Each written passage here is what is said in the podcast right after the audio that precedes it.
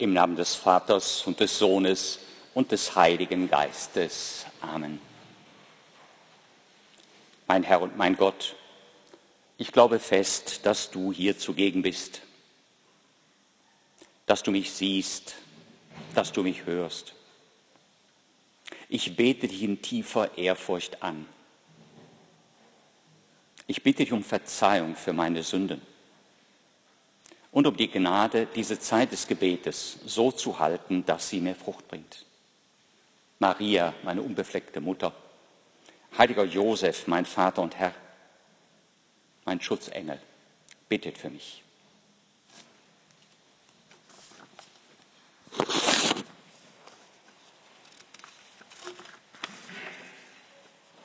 Mit dem Himmelreich ist es wie mit einem Mann, der guten Samen auf seinen Acker säte.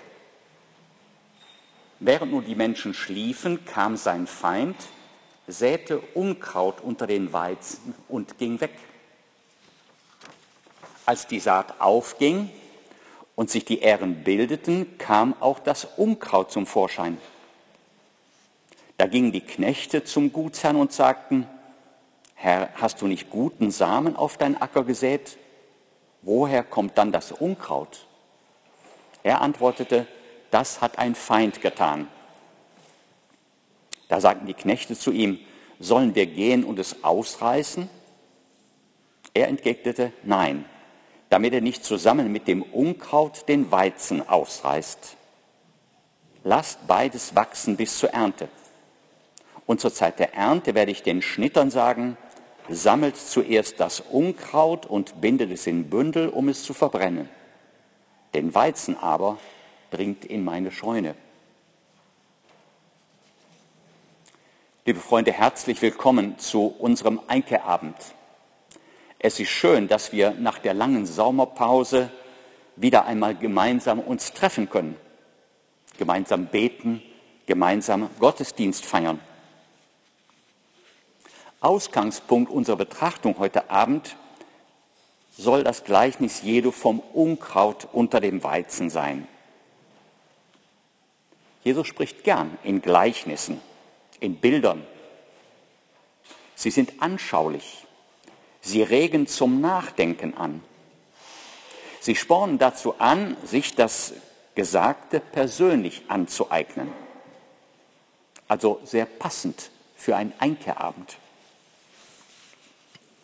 Mit dem Himmelreich ist es wie mit einem Mann, der guten Samen auf seinen Acker säte. Liebe Freunde, häufiges Thema der Gleichnisse Jesu ist das Himmelreich. Himmelreich, so sagt es Matthäus. Die anderen Evangelisten sprechen vom Reich Gottes. Beides meint aber dasselbe. Matthäus schreibt hauptsächlich für Judenchristen. Und aus Ehrfurcht umschreibt er das Wort Gott mit dem Ausdruck Himmel, Himmelreich. So dürfte Jesus selbst auch gesprochen haben.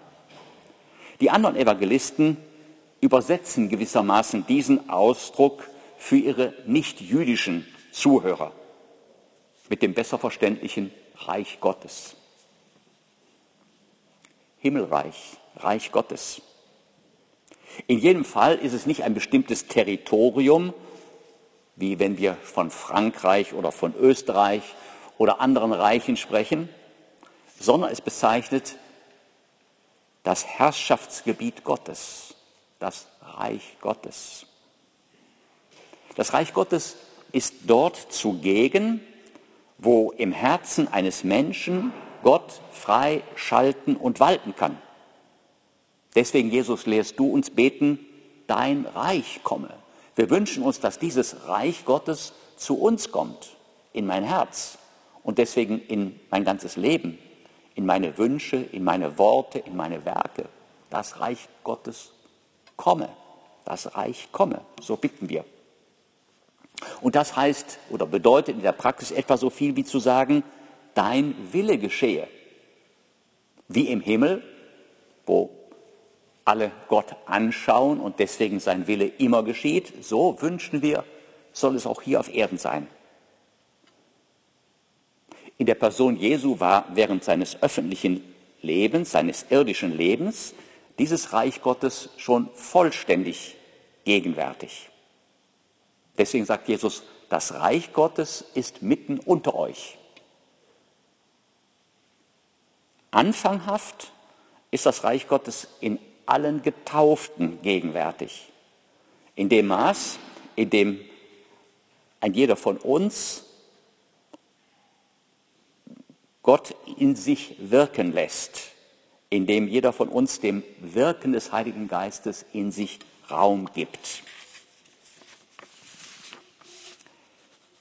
Deswegen könnte man den Ausdruck Reich Gottes auch im gewissen Sinn mit geistliches Leben wiedergeben. Also Leben aus dem Heiligen Geist, den wir, den wir in der Taufe empfangen haben. Der Heilige Geist, der uns in der Taufe zu Kindern Gottes gemacht hat, der uns, wenn wir ihn schalten und walten lassen, dem Sohn Gottes immer ähnlicher macht, sodass dieses Reich Gottes, was schon Anfang an, anfanghaft vor der Taufe in uns ist, sich in uns und deswegen auch um uns herum immer mehr ausbreitet. Darum wollen wir bitten. Komm, Heiliger Geist, erfülle die Herzen deiner Gläubigen, entzünde in uns das Feuer deiner Liebe. Bewirke, dass dieses Reich Gottes, von dem Jesus gesprochen hat, in mir, in meinem Herzen und dann in all meinen Wünschen, in all meinen Worten, in all meinen Taten, in meinem ganzen Leben immer mehr Wirklichkeit wird. Dass ich selber sozusagen immer mehr Reich Gottes werde. Mit dem Himmelreich ist es wie mit einem Mann, der guten Samen auf seinen Acker sät.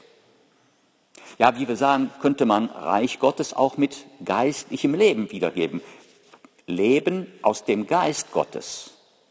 Und deswegen gebraucht Jesus hierfür gerne Gleichnisse aus dem Reich des Lebendigen, aus dem Reich der Pflanzen, aus dem Reich der, des Samenkorses, etwas Lebendiges. Das Reich Gottes ist etwas Lebendiges, wie ein Samenkorn. Das Samenkorn, das jemand auf den Acker wirft, ist etwas Lebendiges, etwas, das in sich eine Lebenskraft enthält, eine Lebenskraft, die dazu drängt, sich zu entfalten, zu wachsen, zu reifen, wie alles Lebendige. Dass bei diesen Wachstumsprozessen das Samenkorn selbst das Entscheidende ist, sagt Jesus mit dem Gleichnis von der selbstwachsenden Saat. Er sagt einmal, mit dem Reich Gottes ist es so, wie wenn ein Mann Samen auf seinen Acker sät, dann schläft er und steht wieder auf, es wird Nacht und wird Tag, der Samen keimt und wächst und der Mann weiß nicht wie. Die Erde bringt von selbst ihre Frucht. Zuerst den Halm, dann die Ähre, dann das volle Korn in der Ähre in der Kraft, die Kraft, die in diesem Samenkorn steckt. Andere Gleichnisse, wie wir wissen, unterstreichen mehr die äußeren oder inneren Bedingungen dessen, der dieses Samenkorn empfängt. So das Gleichnis vom vierfachen Ackerboden. Ein Sämann ging hinaus, um zu säen. Als er säte, fiel ein Teil auf den Weg. Und die Vögel kamen und fraßen es. Ein anderer Teil fiel auf felsigen Boden, wo es nur wenig Erde gab, ging sofort auf, weil das Erdreich nicht tief war. Als aber die Sonne hochstieg, wurde die Saat versenkt und verdorrte, weil sie keine Wurzeln hatte. Fiel ein anderer Teil fiel unter die Dornen, und die Dornen wuchsen und erstickten die Saat, sie brachte keine Frucht. Ein anderer Teil schließlich fiel auf guten Boden und brachte Frucht. Die Saat ging auf, wuchs empor und trug, trug 30-fach, 60-fach, ja hundertfach. Aber auch bei diesem Gleichnis vom vierfachen Boden bleibt klar, entscheidend ist das Samenkorn selbst, das in sich selbst eine wunderbare Lebenskraft enthält, die sich durch nichts anderes ersetzen lässt. So ist es bei jedem, allem Lebendigen, ob Pflanzen, Tier oder Mensch, ein Menschenkind. Jeder von uns weiß, dass ein kleines Menschenkind ein Wunder ist. Ein Wunder. Davor können wir einfach nur staunen.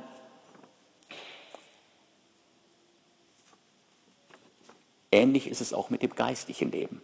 Auch das geistliche Leben, das Leben der Gnade, ist auch ein Wunder, ein Wunderwerk Gottes. Das Leben der Gnade, das mit der neuen Geburt aus der Taufe beginnt, mit der Gotteskindschaft. Mit dem Himmelreich ist es wie mit einem Mann, der guten Samen auf sein Acker säte. Wir danken dem himmlischen Vater dafür, dass er in der Taufe dieses Samenkorn göttliches Lebens in unser Herz gesät hat. Dieses Leben der Gnade, das der Heilige Geist in uns geweckt hat, wodurch wir Kinder Gottes geworden sind. Allen aber, die ihn aufnahmen, gab er Macht, Kinder Gottes zu werden. Alle, die aus Gott geboren sind.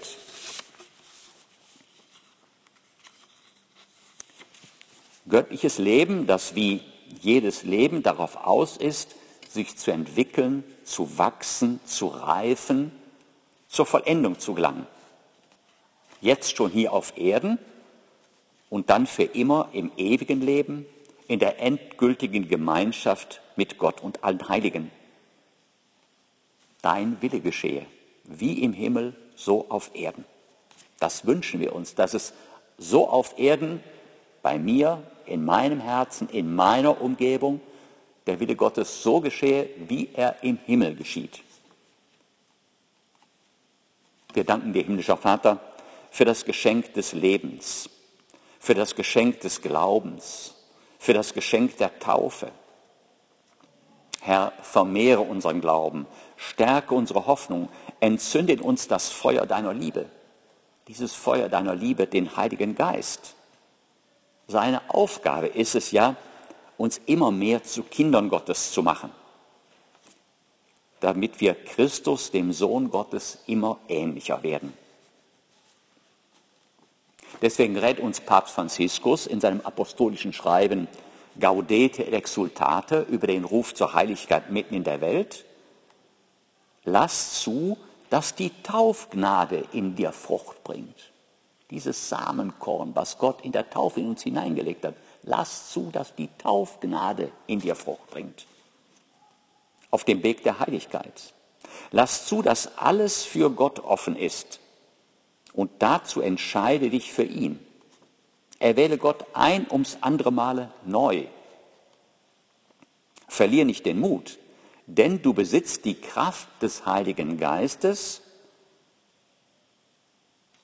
um das möglich zu machen. Im Grunde ist die Heiligkeit die Frucht des Heiligen Geistes in deinem Leben. Dieses Samenkorn, was durch die Kraft des Heiligen Geistes die Heiligkeit in uns hervorbringt, in uns und um uns herum. Und wodurch wächst dieses Samenkorn? Wodurch wächst dieses göttliche Leben in uns? Darauf sagt uns Papst Franziskus, in der Kirche findest du alles, was du brauchst, um auf dem Weg zur Heiligkeit zu wachsen. Der Herr hat sie mit reichen Gaben beschenkt, mit dem Wort, den Sakramenten, dem Leben der Gemeinschaften, dem Zeugnis der Heiligen und mit einer vielfältigen Schönheit. Mit anderen Worten, unser geistliches Leben wächst und entfaltet sich durch die auf, aufmerksame Lektüre des Wortes Gottes, durch das Gebet, wie jetzt beim Einkehrabend, durch den Empfang der Sakramente, ganz besonders durch das Sakrament der Versöhnung und durch die Eucharistie, aber auch durch die treue Erfüllung unserer alltäglichen Pflichten in Familie, Beruf und Gesellschaft. Liebe Freunde, gehen wir einen Schritt weiter in unserer Betrachtung des Gleichnisses Jesu. Während nun die Leute schliefen, kam sein Feind, säte Unkraut unter den Weizen und ging wieder weg. Als die Saat aufging und sich die Ähren bildeten, kam auch das Unkraut zum Vorschein. Liebe Freunde, jetzt wird es spannend. Jetzt wird es sogar dramatisch. Der böse Feind ist natürlich der Teufel, der schon von Anfang an unsere Stammeltern zum Bösen verführt hat und auch uns immer wieder zum Bösen verführt. Ein Blick in die Geschichte zu allen Zeiten und an allen Orten lehrt, dass der, dass der Feind reichlich Unkraut gesät hat. Aber wir brauchen nicht nur nach außen zu blicken, wir blicken auch nach innen. Und gerade der Einkeabend lädt uns dazu ein, Gewissenserforschung, auf uns selbst zu schauen und dort auch mit Erstaunen und manchmal mit Entsetzen festzustellen, dass in uns nicht nur das Gute wächst, sondern dass auch das Böse vorhanden ist. Das Zweite Vatikanische Konzil erklärt es folgendermaßen. Obwohl in Gerechtigkeit von Gott begründet, hat der Mensch unter dem Einfluss des Bösen gleich von Anfang der Geschichte an durch Auflehnung gegen Gott und den Willen, sein Ziel außerhalb Gottes zu erreichen, seine Freiheit missbraucht. Der Mensch von Anfang an, wir könnten sagen, jeder Mensch, so gut wie jeder Mensch. Was uns aus der Offenbarung Gottes bekannt ist, steht mit der Erfahrung im Einklang. Der Mensch erfährt sich, wenn er in sein Herz schaut, auch zum Bösen geneigt und verstrickt in vielfältige Übel, die nicht von seinem guten Schöpfer herkommen können. Ich denke, das ist wichtig, auch die Erfahrung. Natürlich, der Glaube sagt uns das, aber Manchmal überkommen uns so Zweifel, wenn wir die Geschichte von Adam und Eva lesen, ja, die Geschichte mit dem Apfel am Anfang, na ja, ob das alles so stimmt, was hat der Apfel mit mir zu tun? Und solche möglichen Fragen können uns kommen. Und wenn sie nicht uns kommen, kommen sie unseren Freunden, mit denen wir darüber sprechen, wenn wir das Thema Erbsünde, Ursünde oder wie wir es nennen wollen, anschneiden. Ne? Ich glaube, wir könnten sagen, sei ehrlich, schau in dein Herz. Lassen wir Adam und Eva beiseite. Schau du in dein Herz. Ist es nicht wahr, dass da neben dem Guten, was vorhanden ist, was Gott in uns hineingelegt hat, dass der Mensch von Anfang an sozusagen auf Gott ausgerichtet ist, ja, sich auf Gott hin. Aber daneben gibt es eben auch das Böse. Und das Konzil stellt ganz lapidar fest, so ist der Mensch in sich selbst zwiespältig. Ist es nicht das, was manchmal unser Leben so unruhig macht, dass wir in uns selbst zwiespältig sind? Eben, dass in uns selbst dieser Kampf tobt zwischen dem Guten und dem Bösen.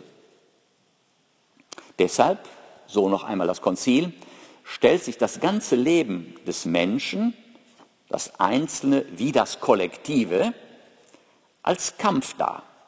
Und zwar als einen dramatischen Kampf. Ein Kampf zwischen Gut und Böse, zwischen Licht und Finsternis. Ja, liebe Freunde, der Mensch ist in sich selbst zwiespältig. Jeder von uns. Jeder von uns erfährt in sich selbst diesen Zwiespalt. Auf der einen Seite wurden wir von Gott und auf Gott hin geschaffen wir sehnen uns nach dem Guten. Wir möchten dieser gute Mensch sein, den, als den Gott uns geschaffen hat und den, den er uns sozusagen vor Augen stellt. Aber gleichzeitig erfahren wir, wie wir auch zum Bösen geneigt sind. Geneigt und fähig. Und wie wir es eben auch immer wieder tun. Deshalb ist das Leben des Menschen, das Einzelne wie das Kollektive, ein Kampf, ein dramatischer Kampf. Und damit sind wir ebenso beim zweiten Punkt unserer Betrachtung. Nach dem Dank an Gott für die Gnade, für das Geschenk des göttlichen Lebens an zweiter Stelle unsere Aufgabe. Eine Aufgabe, die darin besteht, sich immer wieder neu für das Gute zu entscheiden. Immer wieder neu Ja zu Gott zu sagen. Immer wieder neu Ja zu seiner Gnade zu sagen und Nein zum Teufel zu sagen, zu seinen Verlockungen. Wie wir es ganz am Anfang in der Taufe gemacht haben oder wie unsere Paten es an unserer Stelle getan haben. Ja? Sie haben den, wir haben den Glauben an Gott bekannt und wir, wir haben widersagt den Verlockungen des Teufels. Der heilige Josef Maria aus seiner reichen Erfahrung als Seelsorger, als Seelenführer, hat es einmal so formuliert. Wir dürfen nicht vergessen, dass wir Neigungen in uns tragen, die sich der Gnade widersetzen. Es sind die Wunden, die uns die Erbsünde zugefügt hat, vielleicht vertieft durch unsere persönlichen Sünden. Und dann wird er sozusagen ganz konkret, deiner Sehnsucht nach Heiligkeit, mein Sohn, widersetze ich an erster Stelle die Trägheit, die erste Front, an der man kämpfen muss. Wir werden jetzt schon ganz konkret für unseren Einkehrabend. Da ist die, die erste ist die Trägheit. Die Trägheit, heute Abend nicht bloß einfach so zuhör, zuzuhören, nicht bloß einfach hier rein, hinten raus, sondern die Trägheit eventuell keine gute Gewissenserforschung zu machen, es dabei zu belassen. Ja, schöne Gedanken, die wir da gehört haben, ohne, wie ist es bei mir? Wo, wo muss ich mich dem bösen Feind, wo muss ich ihm klar Nein sagen? Also die Trägheit, die erste Front. Dann eine innere Auflehnung, die Weigerung, das sanfte Joch Christi zu tragen, ein verrücktes Verlangen nicht nach Freiheit, sondern nach völliger Ungebundenheit. Und außerdem die Sinnlichkeit. Und in jedem Augenblick und in den Jahren immer versteckter der Stolz. Also, Herr Juf Maria würde uns sagen, das sind so einige wichtige Fronten, da wo dieser unser Kampf sich jeden Tag abspielt. Nicht nur irgendwann mal, sondern im Grunde jeden Tag geht es darum, dieser Neigung zur Trägheit, zur Faulheit, zur Bequemlichkeit, dieser Neigung zur Sinnlichkeit, zum Egoismus, zum Stolz, diesen Neigungen nicht nachzugeben, diese Neigung zu bekämpfen. Eben diesen Verlockungen, die der Teufel uns, er weiß, jeden genau dazu treffen, wo er ihn treffen muss, und deswegen auf die Stimme des Heiligen Geistes zu hören. Für diesen Kampf, für diesen dramatischen Kampf, der in einem jeden von uns stattfindet, wollen wir uns wollen wir nicht auf außergewöhnliche Gelegenheiten warten. Wir brauchen nicht darauf zu warten, ob wir vor die Entscheidung gestellt werden, als Märtyrer zu sterben oder nicht. Das kommt vielleicht in unser Leben gar nicht vor sondern wie Papazismus auch uns sagt, diese Heiligkeit, zu der der Herr dich ruft, wächst und wächst durch kleine Gesten. Dieses Samenkorn des göttlichen Lebens wächst in dir durch kleine Gesten. Du brauchst nichts Großartiges zu tun. Kleine Gesten. Die besten Gelegenheiten ergeben sich daraus unserem alltäglichen Leben. Und hier noch einmal ein paar ganz konkrete Ratschläge des heiligen Josef Maria. Er spricht im Zusammenhang von der Buße davon, aber jeder von uns kann das übersetzen und er wird verstehen. Er sagt, Buße heißt, den Stundenplan genau zu erfüllen, den du dir vorgenommen hast. Unseren Tagesplan, wann wir uns aufstehen, wann wir dies oder jenes tun. Buße heißt, zur festgesetzten Zeit aufzustehen Buße heißt auch, eine schwierige, mühselige Arbeit nicht ohne Grund auf später zu verschieben. Das sind alles kleine Übungen der Stärke, der Tugend ja, und Widerstand gegen die Bequemlichkeit. Zur Buße gehört, dass wir unsere Pflichten gegen Gott, gegen die Mitmenschen und gegen dich selbst, gegen sich selbst miteinander zu vereinbaren verstehen indem wir uns so fordern, dass wir die nötige Zeit für die jeweilige Aufgabe finden. Wie oft entschuldigen wir uns damit, dass wir dieses, jenes nicht haben machen können, weil wir die Zeit für was anderes verwandt haben. Wir müssen uns fragen, habe ich da die Ordnung, die Rangordnung richtig gelebt? Buße heißt, ein Höchstmaß an Nächstenliebe im Umgang mit den Mitmenschen, ganz besonders denen gegenüber, die dir nahestehen, in der Familie. Da haben wir viele Gelegenheiten, in der Tugend zu wachsen und viele Gelegenheiten, unsere schlechten Neigungen zu wiedersehen, der Trägheit, dem Egoismus, dem Stolz. Buße heißt, zartfühlend zu sein mit den Trauernden, den Kranken, den Leidgeprüften und geduldig mit Menschen, die uns lästig fallen oder ungelegen kommen. Das passiert sehr oft im beruflichen Leben. Zur Buße gehört, dass wir mit guter Laune den kleinen Widerwärtigkeiten des Alltags begegnen. Die Dinge, die mit, mit die wir nicht gerechnet haben, die uns quer kommen.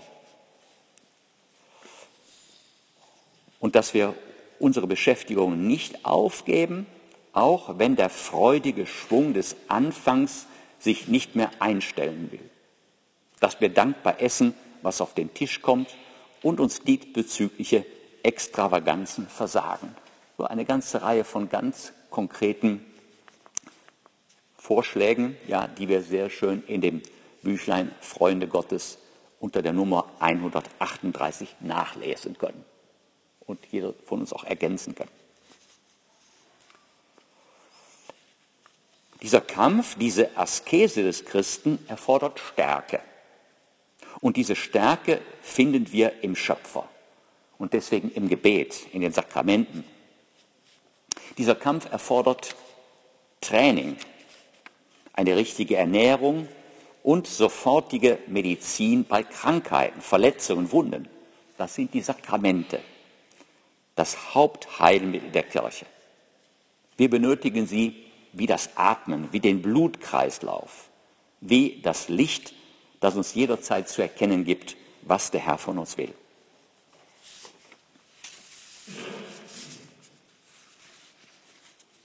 Wir kommen zum Schluss. Mit dem Himmelreich hören wir noch einmal Jesus selbst. Mit dem Himmelreich ist es wie mit einem Senfkorn, das ein Mann auf seinen Acker säte. Es ist das kleinste von allen Samenkörnern. Sobald es aber hochgewachsen ist, ist es größer als alle anderen Gewächse und wird zu einem Baum, sodass die Vögel des Himmels kommen und in seinen Zweigen nisten. Liebe Freunde, so klein und unscheinbar unser geistliches Leben aussieht, dieses Samenkorn, was Gott in uns hineingelegt hat in der Taufe,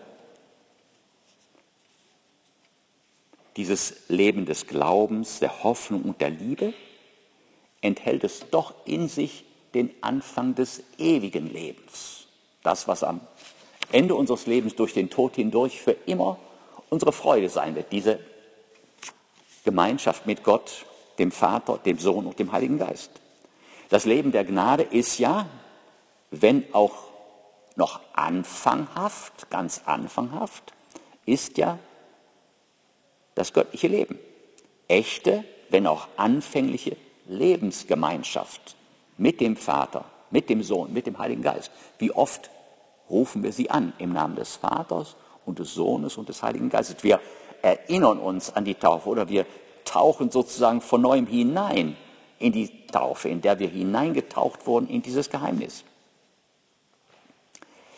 Ähm, deswegen ist dieses geistliche Leben, um das wir uns bemühen, dieses Leben der Gnade, Anfang und Vorgeschmack auf den Himmel. Darauf freuen wir uns jetzt schon, danach strecken wir uns aus und dafür erbitten wir die Fürbitte der Gottesmutter und aller Heiligen. Wir beenden mit einem kurzen liturgischen Gebet.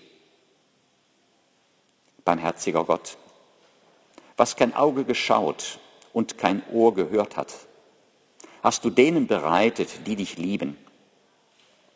Gib uns ein Herz, das dich in allem und über alles liebt, damit wir den Reichtum deiner Verheißung erwarten der alles übersteigt, was wir ersehnen.